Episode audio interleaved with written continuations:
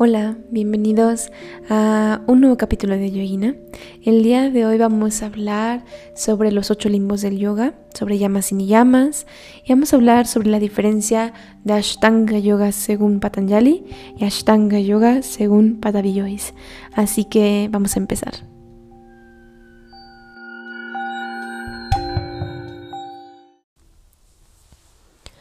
Hola, bienvenidos a un nuevo capítulo de este podcast. El día de hoy vamos a hablar de un tema muy importante en la práctica de yoga. Antes que nada quiero también pues recordarte o pedirte que si normalmente escuchas este podcast y sabes si alguien está interesado en estos mismos temas que discutimos, uh, compártele este podcast. Así podemos obviamente crear una comunidad y quizás empieza a volverse un poco más interactiva. A eso me refiero, siempre dejo mi mail en la descripción para que puedan contactarme, para que puedan mandar quizás preguntas, sugerencias, nuevos temas que les gustaría escuchar. Y entonces, obviamente, es súper importante para mí porque de esa forma podemos, como decía, crear comunidad, pero también crear una comunidad de respeto y de compartir estos temas y en esta era, en esta era de Acuario, como se dice, lo más importante es nutrirnos a través de nosotros mismos, a través del respeto. Entonces los podcasts ayudan mucho a que quizás personas que están en otros lados del mundo y que tienen el conocimiento de un tema específico se pueda compartir. Esos son los beneficios de la era de la tecnología, que ahora estamos todos conectados y claro, tiene cosas positivas y cosas negativas. Pero las personas que quizás tenemos a lo mejor algún estudio en un tema específico podemos compartirlo libremente y gratuitamente. Entonces, una forma de ayudarnos, pues obviamente es compartiendo, tan simple, compartir el episodio que escuchaste y te pareció interesante y hacer que las demás personas también puedan contactar y crear ese network, ¿no? Sin más que decir, entonces empezamos con obviamente nuestro tema principal. Ashtanga viene de digamos, una raíz tradicional. Una vez más nombramos a un personaje muy importante en el yoga llamado Patanjali y él da a conocer esta palabra públicamente en su libro Yoga Sutras de Patanjali. Ashtanga quiere decir ocho limbos. ashto viene del sánscrito ocho. Entonces estamos hablando de ocho partes, ocho características, ocho pasos, ¿no? Ahora, ¿de dónde viene quizás la confusión muchas veces cuando hablamos de la Ashtanga Yoga de Patanjali o cuando hablamos de la Ashtanga Yoga, el estilo de Patabillois? Esta es una cuestión bastante común, ¿no? Que la mayoría de las personas nos llegamos a confundir cuando apenas estamos empezando nuestro camino en la práctica del yoga. Pero ambas digamos que vienen de, una, de un mismo sitio, aunque ambas se han, digamos, ido alejando ligeramente, no demasiado, no demasiado o tanto como pensamos. Digamos que el Ashtanga de a Patabillois agarra esta palabra de Ashtanga de nuestros Yoga Sutras de Patanjali y él le da el nombre de Ashtanga a su estilo de yoga que diseñó con, con la ayuda de su maestro Patabi Joyce dice que su maestro le enseñó este estilo de yoga, le enseñó este estilo en el cual había una secuencia eh, continua y fluida y demandante de práctica de yoga asanas y que se llamaba Ashtanga.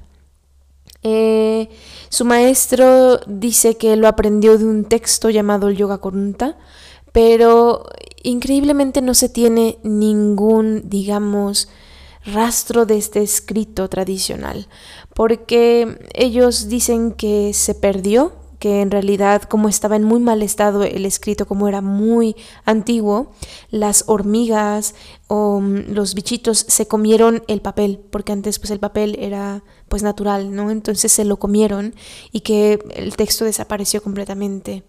Eso es lo que ellos dicen. Eh, no digo que no sea cierto, ¿no? Solamente, bueno, esa es la versión de Patavillois. ¿Cómo llega esta secuencia a él? Es gracias a su maestro. ¿Por qué deciden llamarle Ashtanga Yoga? Esa es una de las cuestiones más interesantes y a mi parecer también bastante interesantes. Cuando hablamos de Patanjali y esta palabra de Ashtanga, cuando Patanjali nos empieza a explicar sobre qué es el yoga, y yoga, cuando Patanjali habla sobre cómo llevar el yoga a una acción, o sea, cómo traspasarlo de la teoría a la práctica, entonces viene la palabra acción. ¿no? Tengo que hacer algo para que esto que está en mi mente y esto que estoy practicando se transforme más allá y pueda yo empezar a practicar constantemente y frecuentemente algo. Entonces, em, eh, Patanjali, perdón, lo describe como yoga y el yoga tiene que tener un kriya o un karma, ¿no? Digamos que kriya y karma son hermanos o palabras hermanas del sánscrito. Ambas vienen del kri, ¿no? Y obviamente quiere decir acción. Por eso karma no se trans, em, traduce, perdón, como círculo, como todos pensamos, ¿no? Un karma es un círculo, es ah, algo que te pasa por reacción, no es una reacción, ¿no? Al contrario, es una acción. Entonces yo soy el que toma la acción y lo que se desencadena de esa acción es la consecuencia, pero ese no es mi karma, ¿no? Mi karma ya está hecho cuando yo he practicado. Entonces, Patanjali decide llamarle Ashtanga Yoga a los ocho pasos que necesitamos o que podemos practicar o que necesitamos desarrollar y muchas veces digamos que amaestrar para poder llegar a Samadhi, el último punto de Ashtanga Yoga, de los ocho limbos del yoga. Ahora, ¿cómo es más fácil explicarlo? La versión o una de las formas más bonitas de explicarlo es con las palabras de Iñigar.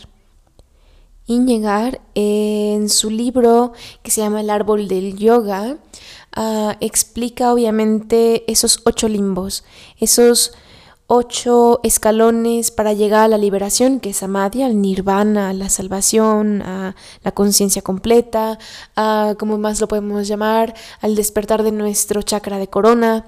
Entonces, él lo hace o lo explica de una forma muy bonita y pone la analogía de un árbol y dice, el yoga es un árbol, pero para que ese árbol crezca se necesita una raíz fuerte y una base sólida un terreno fértil en el cual podamos simplemente crecer.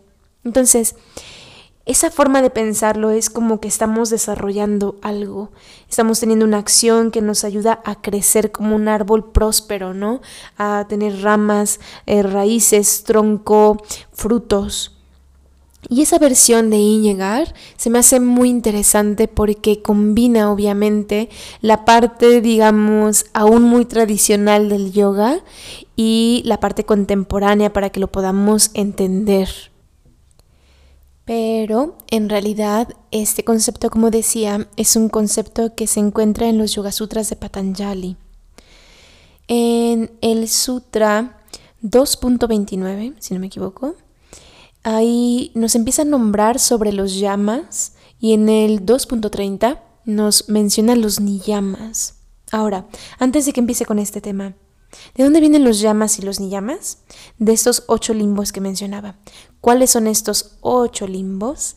Es llamas, niyamas, asana, pranayama, pratyahara, dharana, dhyana y samadhi. Yo sé que los nombres son difíciles de mantenerlos en la cabeza y no sabemos qué significan. Poco a poco iremos con ellos. Solamente imagina que Patanjali dice, ok, para que nosotros podamos llegar a Samadhi, necesitamos entender y tomar acción en ocho puntos específicos. Él sistematiza todo, simplifica todo y dice, ok, no nos podemos estar todo el tiempo pensando solamente en forma teórica, sino también tenemos que llevar a una acción, a un kriya. ¿Y cómo lo hacemos? Muy fácil. Les dejo ocho escalones los cuales, en los cuales trabajar para llegar a su liberación, a su nirvana, a su salvación, como le quieran llamar, a la iluminación. Y dice, pero empezamos con llamas y ni llamas. Estos llamas y niyamas son la base, la tierra de este árbol. ¿A qué me refiero? Si nosotros estamos haciendo una práctica de yoga, ¿cómo podemos tener una, digamos, una base sólida si no llevamos prácticas éticas y morales a nuestra vida? Yo sé, muchas veces cuando empezamos una práctica de yoga, bueno, no sabemos qué estamos haciendo y dos, pues nos metemos a practicar yoga por el tema físico, porque nos recomendaron yoga para la espalda, porque me, me recomendaron el yoga para el estrés o mm, duermo muy bien cuando practico yoga, pero poco a poco la práctica, digamos que te va enredando en algo más complejo y más, digamos, interior y personal. Y una de las cosas con las que increíblemente te empieza, digamos, a ser más consciente la práctica de yoga son las prácticas éticas y morales. O sea, una te lleva a la otra. ¿A qué me refiero? Cuando empiezas a practicar yoga, y no me dejarán mentir, si ustedes practican o conocen a alguien que practica, se van a dar cuenta que las personas cambian. Y no cambian para mal. O sea, por lo general una persona que practica yoga, por lo general, por lo general se empieza a volver una persona más comprensiva, más, más ah, compasiva, eh, más tolerante, empieza a escuchar más. Claro, no es que se vuelva un dios, ni un santo, ni nada, porque eso es también un error que solemos cometer cuando alguien dice que voy a practicar yoga, entonces me tengo, como siempre digo, que colgar el mala y tengo que actuar como si fuera un santo y una santa, o ya una iluminada. No, es completamente diferente, ¿no? Ese es nuestro ego. Pero lo que llega a pasar, sí, es que entonces empezamos a cambiar internamente y el cambio empieza con nosotros, con lo que pensamos, con lo que decimos, cómo actuamos, eh, cómo nos referimos a la gente. Y entonces la práctica de llamas y ni llamas empieza a volver una práctica básica y digamos de cajón. Quizás nadie te las enseña, pero quizás es simplemente algo que todos los seres humanos tenemos en común, porque la mayoría de las personas somos compasivos, ¿no? A eso me refiero. La mayoría, y creo que el 80% de la población, tiene una mascota.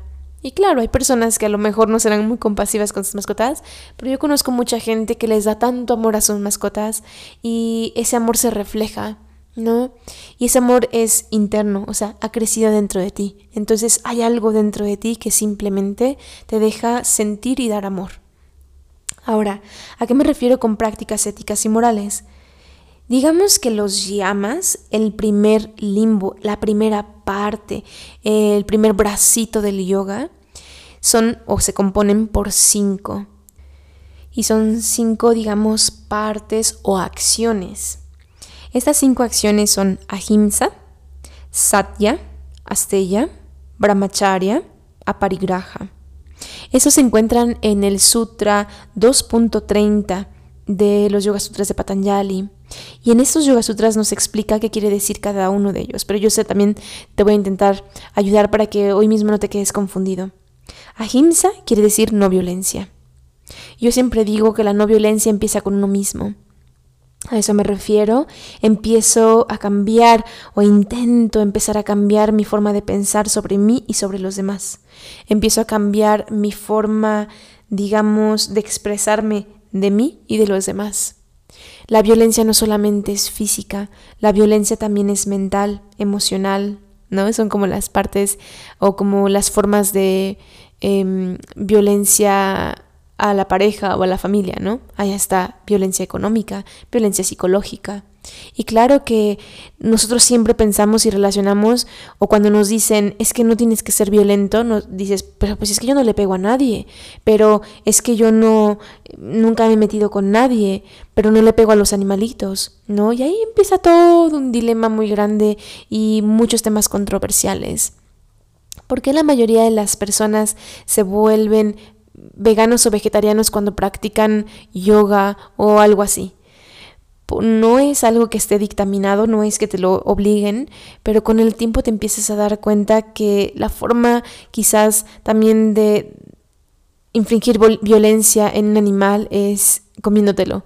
Y no sé si alguien coincida conmigo que sea vegetariano o vegano, pero mm, yo me acuerdo que desde muy niña dejé de comer carne porque me sentía mal. Sentía que algo para mí, para mí, no digo que todos lo tienen que hacer, no estaba bien, me sentía culpable por algo que no sabía de dónde venía.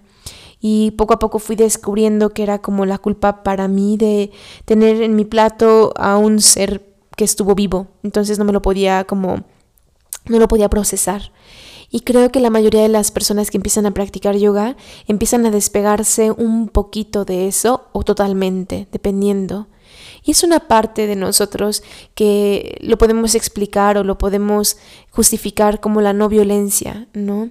Yo no quiero infringir violencia de una forma, digamos, directa o indirecta a los demás.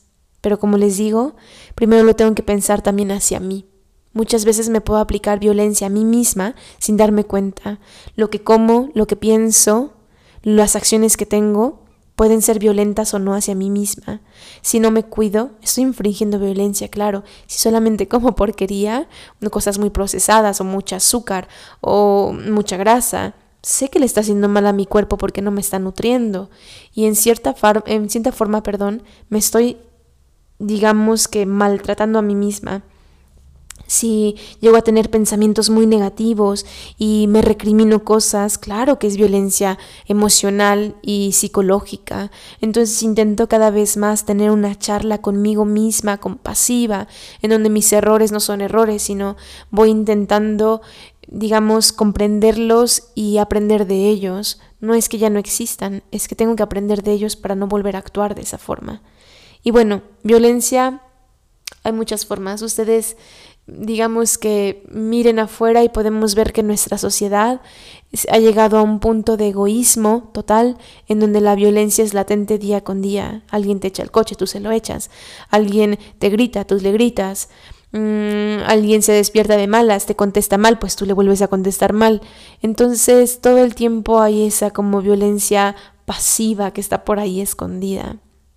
Es una muy buena forma empezar a preguntarte cómo lo haces hacia ti y a las personas que te rodean y de ahí entonces empezar a cambiarlo. Te vas a dar cuenta que la energía y la vibración en contigo mismo, en tu casa, en tu ambiente de trabajo empieza a cambiar y todo es gracias a esa ahimsa, a la no violencia. El segundo punto de los llamas es satya. Satya quiere decir honesto y muchas veces una vez más, cuando nos dicen es que un practicante de yoga tiene que practicar, una vez más, eh, la honestidad. Y ahí viene otro dilema, ¿no? Porque todo se puede como llevar a un extremo y todo se puede utilizar como un arma blanca. La honestidad, una vez más, empieza con nosotros empieza con decirnos la verdad, ¿no? Y muchas veces tenemos una vez más que tener esa plática, plática con nosotros mismos de decir, bueno, ¿y para qué quieres esto? Bueno, ¿y de dónde viene este pensamiento? Bueno, ¿y de verdad te enojaste con esta persona porque llegó tarde o es otra situación que está escondida y te enojaste con esa persona porque te hizo esto antes? Entonces siempre es como tener una plática en donde puedas ser honesto contigo mismo. Y cuando empiezas a practicar esa honestidad contigo mismo, la empiezas a una vez más a calcar hacia los demás, a practicar con los demás. Y entonces te das cuenta que es más fácil de lo que piensas. Muchas veces también podemos caer en la honestidad no requerida, ¿no? Porque a veces decimos cosas eh, no, sin, no pensándolo y no queriendo, pero a veces la honestidad también tiene que ser, digamos, medida y tratada con diferentes personas de diferente forma. Entonces, para mí la honestidad es algo que es indispensable tenerlo primero con uno mismo. Y de ahí nos damos cuenta que nuestras acciones muchas veces son co-creadas por nuestro ego o con nuestro ego. Y también, digamos, a veces manipuladas por los demás, por la sociedad, por nuestro entorno y a veces hacemos cosas que es que sabemos que están mal, pero como todos nos dicen que están bien, entonces las hacemos, pero los puedes reconocer, reconocer. Y siendo honesto contigo mismo te das cuenta entonces cuando tú estás poniendo también tu granito de arena para que algo se perpetúe, ¿no? Eso es satya, también habla, o el tercer punto, o el tercer, digamos, escalón en nuestros llamas. Em, cuando Patanjali habla de estos llamas, es Asteya. Asteya quiere decir no robar. Y una vez más, Claro, todos decimos, claro, pero si no me robo nada, claro, pero nunca he tomado nada de nadie. Pero una vez más empieza desde la forma más sutil hasta la forma más escalada que podríamos pensar. El no robar implica muchas cosas. No robar pensamientos, no robar ideas, no robar el tiempo de los demás, porque a veces estamos robando el tiempo de los demás. no robar quizás em, Suena feo decirlo así, pero muchas veces también robamos emociones, robamos energía. Entonces, quizás tenemos que ser muy honestos con nosotros mismos e intentar pensar en dónde nosotros digamos que tomamos cosas que no nos pertenecen. Y cuando empezamos a pensar que eso mismo nos puede pasar a nosotros, entonces empezamos a ser más conscientes con los demás. Empezamos a mm, tomar en cuenta el tiempo de los demás, la dedicación de los demás, la energía de los demás, el esfuerzo de los demás y entonces empezamos a simplemente valorar, ¿no? Eh, muchas veces cuando regateamos no sabemos de dónde viene ese tomate y todo el tiempo y proceso que ha tenido para crecer.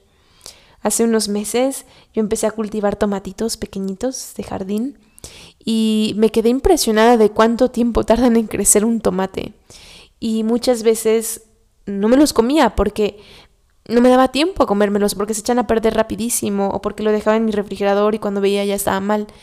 Pero después me puse a pensar y empecé a valorar mucho, mucho cada fruta, cada verdura y ahora me da mucha pena tirar comida porque sé que todo tiene una cadena de energía y entonces me he dado cuenta que simplemente Em, he estado, digamos, desperdiciando esa energía, robando esa energía que no me pertenecía. El siguiente es Brahmacharya. Y Brahmacharya tiene, tiene un juego bastante, a veces difícil de explicar. Porque imagínense, estamos hablando de los Yoga Sutras de Patanjali. Este libro tiene, claro que más de 200 años. Y en ese tiempo, como en muchas religiones y filosofías y disciplinas, aún se creía y se cree mucho en la castidad. No digo que esté mal, pero brahmacharya, su significado o la traducción literal es castidad. Entonces, muchas veces Patanjali nos habla sobre que tenemos, si queremos de verdad explorar en nuestra conciencia, en nuestro potencial para reconocer nuestra conciencia y volver a entrar a ese estado, porque samadhi es entrar en el estado de conciencia plena, em, tendríamos que tener un estado de castidad, un estado puro, en donde ellos siempre dicen la energía no se desperdicia.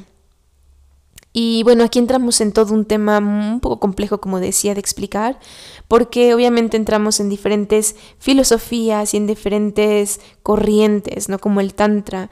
El Tantra nos habla mucho de la energía sexual, pero no solamente de la energía sexual es lo que habla el Tantra, sino de cómo llevar esa energía a diferentes puntos, ¿no? Hoy lo escuchaba, alguien lo dijo y decía, obviamente cuando nosotros estamos, por ejemplo, teniendo una acción, y queremos contrarrestar esa acción, ¿no? Se necesitan obviamente algo que sustituya una de las dos. ¿A qué me refiero? Imagina que tú eres fumador y dices quiero dejar de fumar. Entonces dejas de fumar. Pero ahora toda esa energía que invertías en la acción de fumar la tienes que enfocar en otro punto en otra acción y esperemos que sea una acción positiva, porque entonces estás, digamos que sustituyendo un hábito negativo por uno positivo. Pero si al contrario este hábito negativo lo sustituyes por uno negativo, digamos, eres fumador, estás dejando de fumar y entonces dices, es que me da mucha ansiedad, entonces empiezo a comer desenfrenadamente y obviamente es un hábito sustituido por un hábito negativo que solamente va a traer más conflicto. O si no, vas a volver a recaer. Entonces es muy simple, ¿no? Si nosotros estamos ocupando energía sexual, se tiene que transformar, transformar, perdón. Y si no estamos ocupando esa energía que es natural en nuestro cuerpo, también se tiene que llegar a transformar. Si no, nada fluye. De eso habla mucho el Tantra, de cómo podemos dejar que la energía fluya, de cómo la energía puede entrar y salir de nosotros y entonces ir por nuestro Sushumanadi a través de nuestros canales energéticos, filtrándose y potenciándose.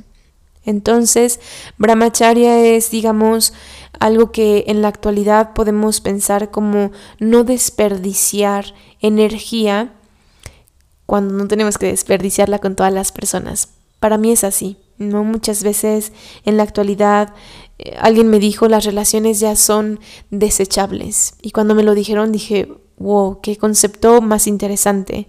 ¿Por qué? Porque sí es cierto. Muchas veces ya es como estoy con alguien, no funciona, lo dejo. Estoy con otra persona, no funciona, lo dejo. Estoy con otra persona, no me gusta porque come con la boca abierta, lo dejo. Y ya todo es desechable, pero no nos damos cuenta de toda la energía que hemos invertido en todas esas personas. La teoría, obviamente, de muchas corrientes espirituales se dice que con todas esas personas que compartimos, em, digamos, em, energía corpórea, se queda algo ligado hacia ellos y hacia nosotros, que se llama como un canal energético o una liga energética, y es importantísimo reconocerla y cortar el tiempo o cortar cuando es necesario. Pero si ya sabemos entonces cuál es el problema, intenta reducirlo. Intenta pasar tiempo con personas que de verdad te den algo y que te sumen, que no te resten. Intenta también trabajar en ti porque muchas veces, claro, vemos hacia afuera, pero no vemos hacia adentro. ¿Somos nosotros también una persona que suma o somos una persona que solamente le resta a los demás? Que puedas saber que las cosas y cada persona y la interacción de cada persona es súper importante en tu vida. No es una persona desechable. No es una persona que llega y se va y ya no vuelves a saber de ellos. Es súper importante que sepamos que cada una de estas personas ha compartido contigo algo, quizás un poco de karma, y es importante darle el reconocimiento necesario. Para mí eso es brahmacharya en estos momentos. Y aparigraha, aparigraha quiere decir sin posesiones, sin pertenencias. Dentro de la práctica del yoga se habla mucho sobre las pertenencias y Patanjali obviamente al ser un eh, un rishi. En la India, por lo general, las personas iluminadas y las personas, los sabios, siempre estaban en las montañas de los Himalayas caminando y se despojaban de todo lo que tenían, de su casa, de su familia, de todo. Solamente cargan lo que pueden tener en sus manos, que muchas veces es de verdad nada. Y cuando hablan de no tener posesiones o excesivas posesiones, es increíble que es muy cierto que cada una de las cosas genera energía y cada una de las cosas que tienes tiene una energía que está ahí, flotando, fluctuante, moviéndose y tu interacción con esas cosas obviamente una vez más está moviéndose, fluctuando. Es increíble que cada vez que das el valor a una cosa se convierte en algo especial para ti. Pero imagínate que tienes miles de cosas. Entonces ya no valen nada. Entonces cada una comparte un poco de energía contigo, pero no tienes una relación, digamos, entrañable con ellos, ¿no?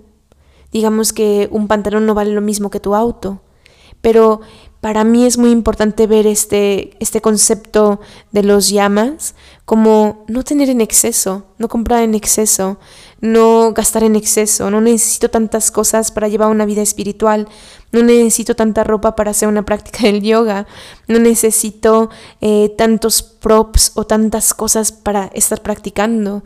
Mm, es a veces el concepto de menos es más y si tenemos menos que sea de calidad en lugar de que sea más y de poca calidad, ¿no?